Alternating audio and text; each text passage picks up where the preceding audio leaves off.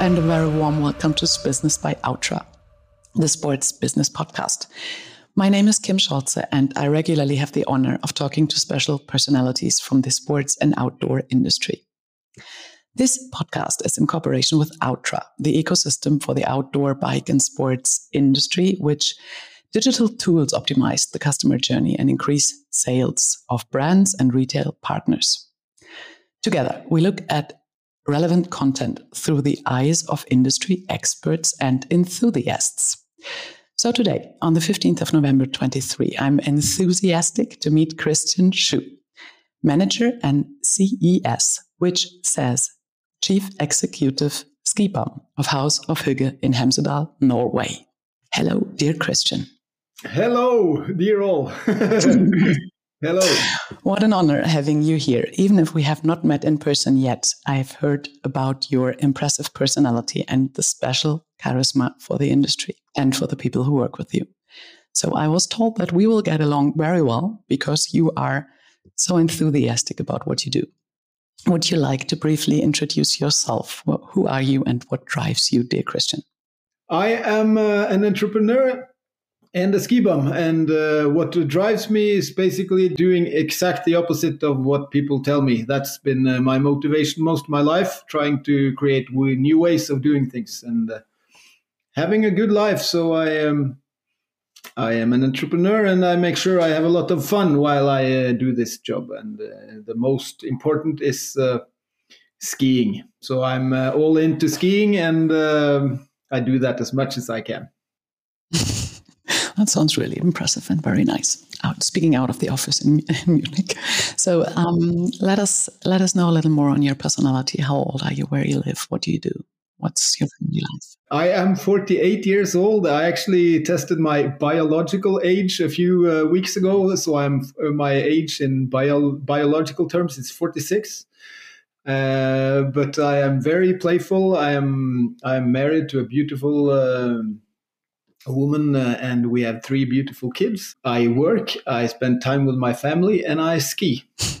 And where do you live? I live in um, uh, right outside Oslo. I, I, lived many years in Hemsedal, which is a ski resort way up in the mountains in Norway. Now I live right outside Oslo, but I spend a lot of time in Hemsedal. I am here right now, uh, and I have been uh, both swimming in the river and uh, skiing today. It's been a good day. Sounds sounds very good. And if we have November, the question is appropriate: swimming in the river. That's when the swimming season starts. Ah, okay, sure. I don't go swimming in the summer. oh, okay. So, um, in the introduction of your LinkedIn profile, it was saying you've studied life and you've studied books and you have seen strange corners of the world. Let us know a little on that.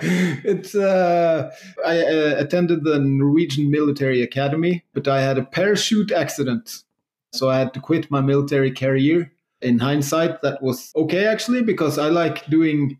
I don't like being told uh, what to do and how to do it, and I don't like authorities.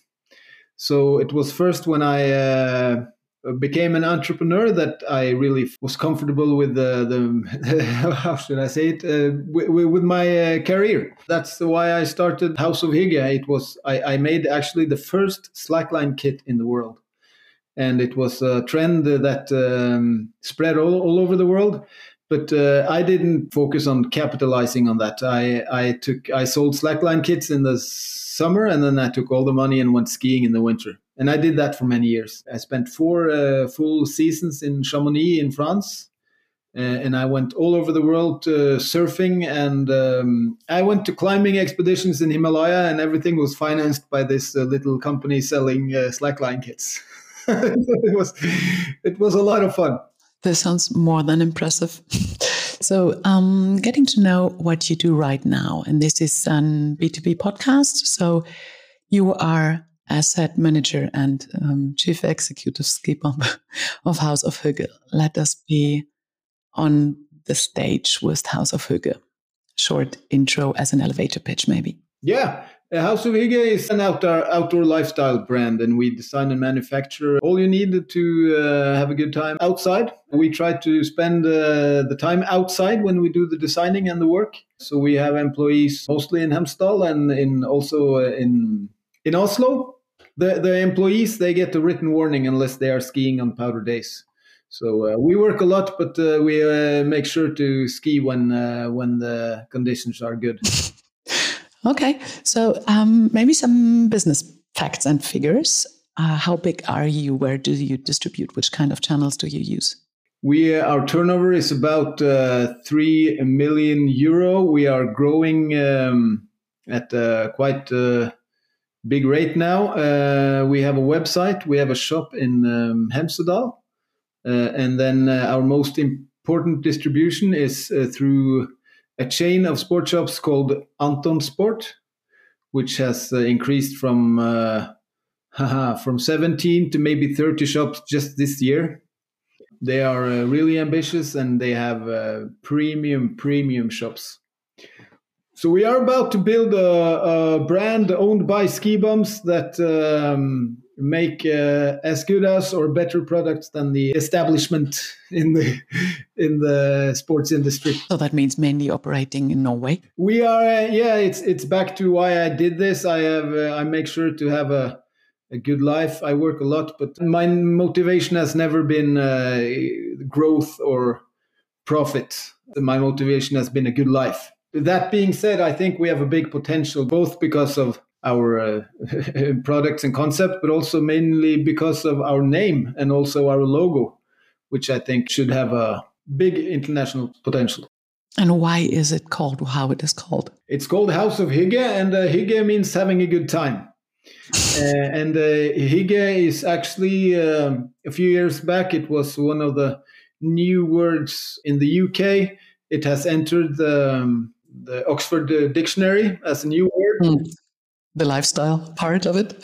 yeah. So so when, when I when I uh, I, was actually at ISPO uh, a few years back, uh, and I had uh, it said Hyggelig to meet you on my uh, on my uh, T-shirt, and the lady said, "Nice to meet you too." So she understood the word Hyggelig, and I thought that was pretty. That tells me something about the the potential. And Recently, you were called like the newcomer of the year by the Norwegian Sport Industry Association, and you wrote a letter from the CEO to the industry saying what your um, attitude is and what you're worth for sharing. Um, what else do we need to know on your company before we deep dive into some facts? I am not sure what to. Uh, it's uh, people should come visit us. we have a good life and we have lots of fun, and uh, we are um, very ambitious. Uh, we are very proud of the products that we make and the companies that we work with. So, for founding House of Hygge in 2004 already, you look back next year on the 20 years history. What were the biggest milestones for the last 20 years?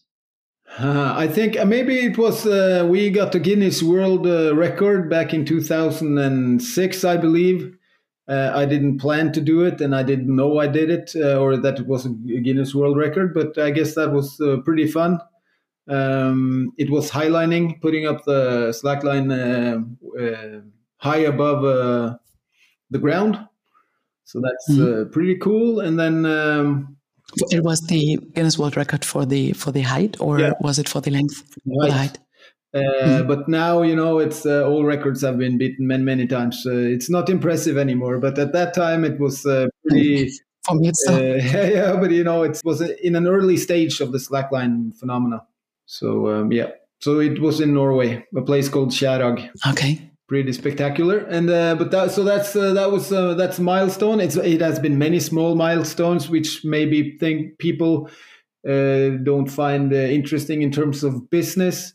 Uh, but that is, wasn't even my my motivation. I wanted to have fun. So we, you know, it's been Himalaya expeditions and surfing all in all strange parts of the world, and yeah, so all those are very important milestones for me. And we need to share because that makes our industry tick. Yeah, yeah, and uh, so and and I guess the consumers uh, do appreciate this and do actually consider House of Hygge as a honest and uh, truthful and authentic, true brand because our motivation is still what it was when we started, and uh, so Uh, and and uh, also that we actually create jobs in the districts, uh, way out in the districts in Norway, uh, which is uh, one of the United Nations climate goals to have sustainable societies. Not only one or two big cities, but small society, sustainable societies. We we contribute to that, and people actually do evaluate that. And looking back, which were the biggest game changers? You already mentioned your travels, and which makes like the most formative experiences. Um, maybe not only in the travels, but in combination to business experiences. Is there something you can share? What our listeners and me, of course, can learn from you. Yeah, I um. So I could perhaps share one positive and one negative experience.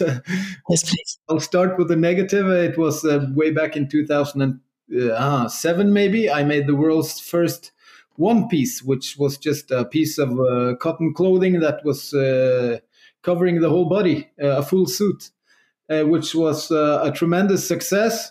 but then we got copied by many, many, many, many brands in a very short time and uh, it strongly affected our uh, turnover and sales. And it was a very challenging period to get through that and create new products and uh, create the brand again. So that was a quite negative experience. And the lesson learned was that it was uh, tough to get through it, but the reward is when you have done it, you are a much more solid uh, entrepreneur after that. Mm. And you were not able to put a patent on it? No, no.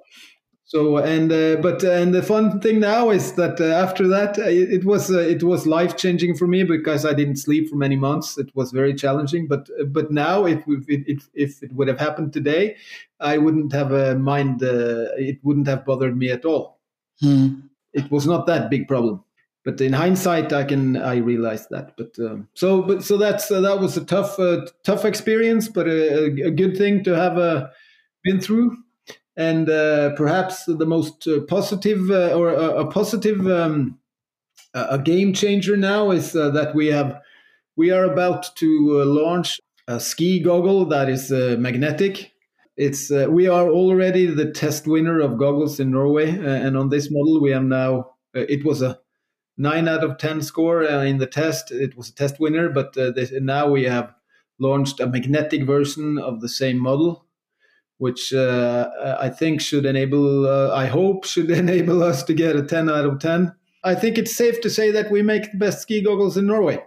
Well, you presented on the shows which are coming now. Oh, you mean ISPO or? Uh, mm-hmm. I actually, uh, um, I have been in contact with them uh, about that. Yes, so we might uh, consider do that. Okay, super interesting. And so, what do you see for the next focus areas? Which kind of um, decisions are in front of you? What do you see coming in the next year, 2024?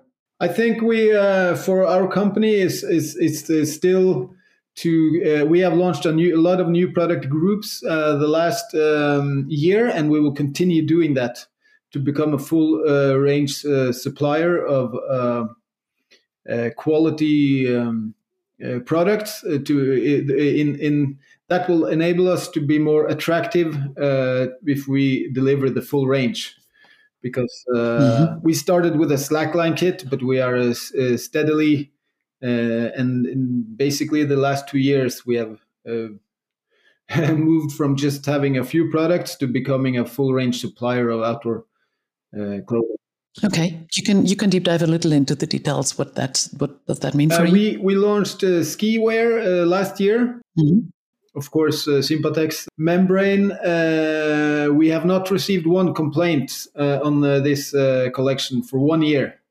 Not one complaint, which I think is pretty cool. Just for the listeners, this was this was not planned. yeah, but it's but it's. Uh, I think that's awesome. Not one complaint. I mean, not one product in return because this customer is not satisfied, satisfied for whatever reason. It has not not happened once. And uh, the same happened when we launched uh, bike wear, shorts and pants uh, this spring. Not one complaint. And this fall, we have uh, launched pile fleece, power stretch fleece, and insulated jackets, among other product groups as well. And uh, and now we uh, are about to launch the the magnetic ski goggle. and that has uh, that's pretty good in, in one year, I think. Uh, and we will keep uh, the the pedal uh, in the floor. We will uh, do full throttle for one or two more years to become a full range supplier. Commercial Outtra, a digital tool for the outdoor bike and sports industry. What it is? Through data exchange and data analysis, Outtra enables a highly effective sales flow in retail. With Outtra, consumers can see directly on a brand's website in which stores a product is available. They can make reservations and pick up the product. They can research for alternatives and make appointments with the brand retail partners. Partners such as Deuter, Ortovox, Atomic, Bergans, Sport 2000, Bächli, Sportler, Sportschuster, and Globetrotter are working together in the Outtra data system to create a new customer journey. Outtra has become one of the most important players in the outdoor cycling and sports industry. So take the logical step and join. Contact and information at outtra.com with a double T. Commercial over. And the question again how is your distribution right now if I'm not living in Norway? Uh, that's going to be a challenge. Uh, also, because Norway is not part of the EU, which I think sucks. I think we should uh, part, be part of the EU. And we don't even have our website in English. Mm, I realize. it's like, yeah, we're ski bums and we we go skiing, and uh, but perhaps we should. I uh, it's on the agenda, but um, we we will uh, we will go abroad. Okay, so for our listeners, of course, if we have this wonderful news, what your range is, etc., you need to provide somehow a channel. you yeah, still have 10 yeah. minutes time to, to find a solution for that one. Yeah, yeah, it's noted. Thanks. yeah, that was more or less the next question, which already says this. What's what are you looking forward to? What's the next wonderful project you have in your mind? Because if you see yourself as a, as a businessman having an influence on our industry and seeing this as a potential for our, all our listeners to learn from your authenticity and um, be impressed by whatever inspiration can be. What do you want to share? Ah, that was a long and difficult uh, question. What's next? What are you looking forward to? Uh, yeah, the, yeah, you know, it's, it's, I have managed to make uh, my passion into my work or my hobby i've made uh, i have made uh, my hobby to my work. And perhaps uh, that's uh, my answer that uh, that i have been able to do. I created um, my own life or my own career uh, out of nothing. And it's it's it, it took a lot of effort but but it's a lot of fun. So, so i would I would recommend uh, for people who has uh, the energy to try to do it is to to uh, my my philosophy has always been that uh, the majority is always wrong. So there's always room for new thinking and new improvement. And uh, so if people have an idea, they should uh, think if they have the energy to try to prove the idea and then to to do it. The the reward is could be a really good and flexible life. Uh, and looking again to what you said in terms of um, UN goals, and this also, of course, leads to sustainability and to the attitude behind that. Is there something you want to share on yourself and on House of Hygge? How do you see the future for this in our outdoor industry and being the second biggest polluter in the textile market, etc., etc. You know all of that. Yeah, that's a that's um, a big dilemma my philosophy is that uh, I mean we we are a small company with limited limited resources. We do everything.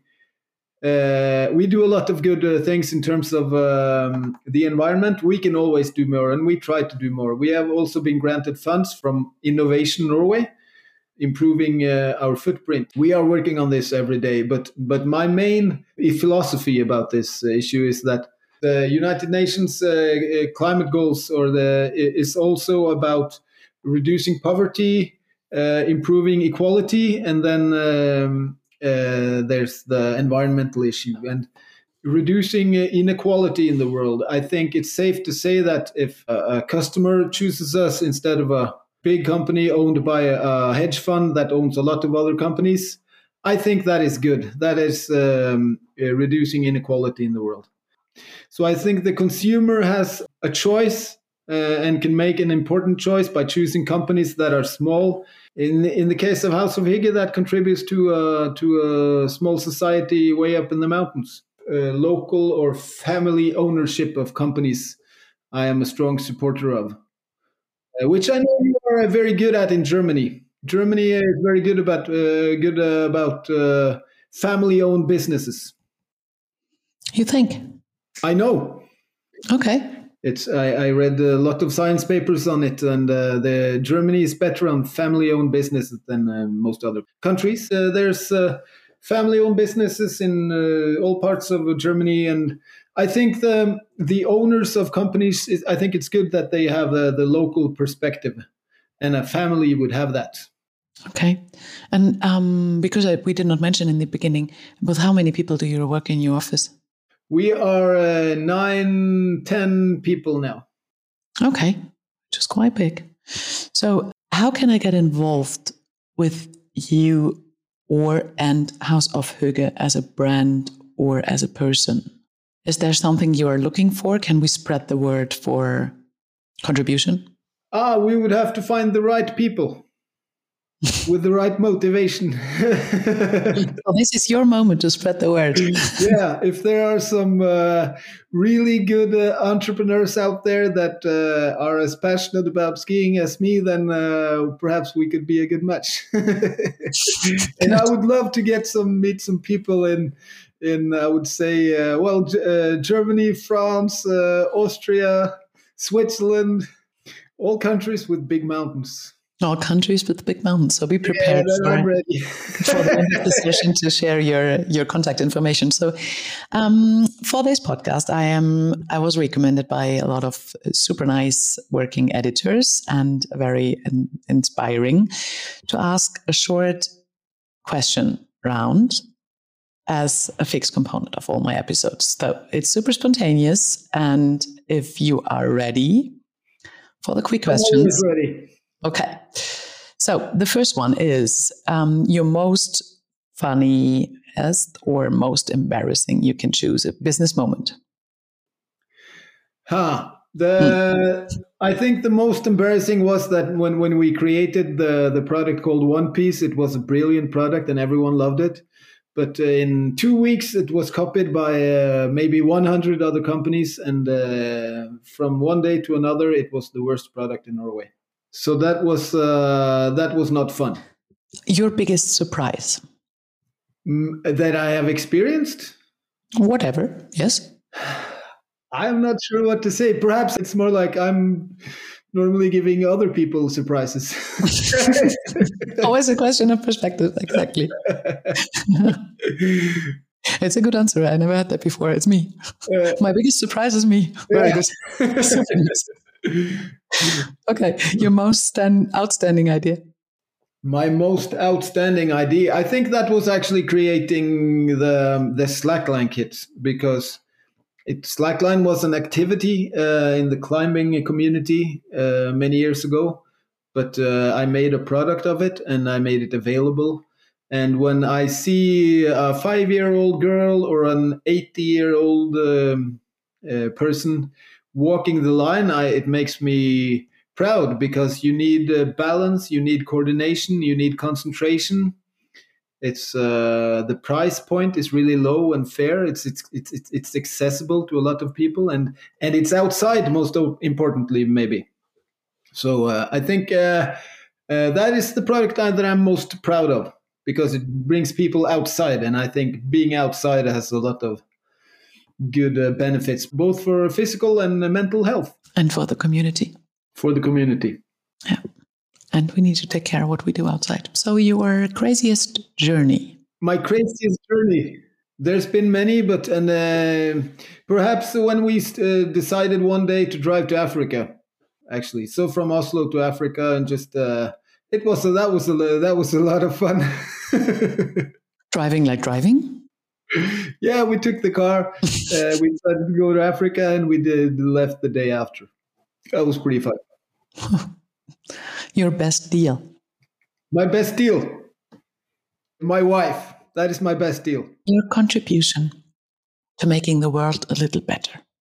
I would say the slackline kit again, and mm. uh, also that we are creating jobs in the district. And your most inspiring moment, or who inspired you most in a special or in a sustainable way? I would say uh, my climbing partner, Eiliv. He passed away in an accident uh, some years back, but uh, he uh, brought me into this uh, climbing and expedition uh, world, alpinism, and he gave me new perspectives that you don't really need a lot of things. It was all about a minimalistic lifestyle where you were able to cut costs and the spending to a minimum, uh, enabling freedom and uh, and fun and uh, traveling the world on a low budget. Nice one. Your most reliable source, or what are your like mantras or beliefs for your work and your life? The majority is always wrong. the majority is always wrong. In 50 years' time, when we look back on how we do things now, we will think uh, and shake our heads. So there's always some people uh, in a, thinking in a new way, and the and most people will shake their heads, but the majority is always wrong. Thank you for that answer. By the way, I don't normally do not comment comment this spontaneous question, but thank you for that one. Helps me out of some things. So, would you like to recommend a book or a podcast or a, um, whatever film you recently saw? I would recommend the Huberman Lab, uh, which is uh, science based uh, information about uh, health. Andrew Huberman is a professor at Stanford University in uh, in the USA. So. Um, I think it's really impressive knowledge, and uh, it's uh, such a high level that I sometimes have to listen listen to it uh, twice to make sure I understand it. Okay, so we share that one in the show notes. Okay. yeah, he's top ten on Spotify and Apple, so he's pretty, he has a lot of followers, but maybe then a little a few more. I think that's uh, that's good because it's all about uh, having a good and balanced life in terms okay, of health. Thank you for that one. So I know um, for you, maybe the most important question: How can people get in touch with you? I'm not in social media and stuff like that. I'm pretty analog myself, but uh, I have a. I don't know. Should I give them? Uh, should I say my mail address? Uh, perhaps. Maybe you can share your LinkedIn profile. Uh, yeah. How do I? Yeah, you. Uh, how do I do that? I'm included in the show notes, and it's of course your name, yeah, which yeah. is Christian Schou and House of Hygge into LinkedIn, and this is where people find you and can text you directly. Correct. Perfect. And uh, you know, it's uh, one of the most um, um, important aspects of my my life and career has been. Um, all the people I've met along the journey, you know, there are so many uh, inspiring and brilliant people, um, of course, all over the world, and I've uh, th- that's just inspiring to meet uh, uh, people with passion, and so yeah, get in touch. super, super nice. Thank you, Christian. If there's anything else you want to share and to be heard from public, this is now. Yeah, go skiing. yeah. So for a good one to take care of um, everything which is important nowadays. Thank you for your time. And it was uh, super, super nice having you on the show, Christian. Thank you so much. Thank you. Thank you very much. Goodbye, goodbye. And if you have enjoyed this conversation as much as I did, please share with your network and your friends. And of course, let me know if there are more inspiring personalities you want to hear in the show. And have a good day. Thank you for listening. Bye bye.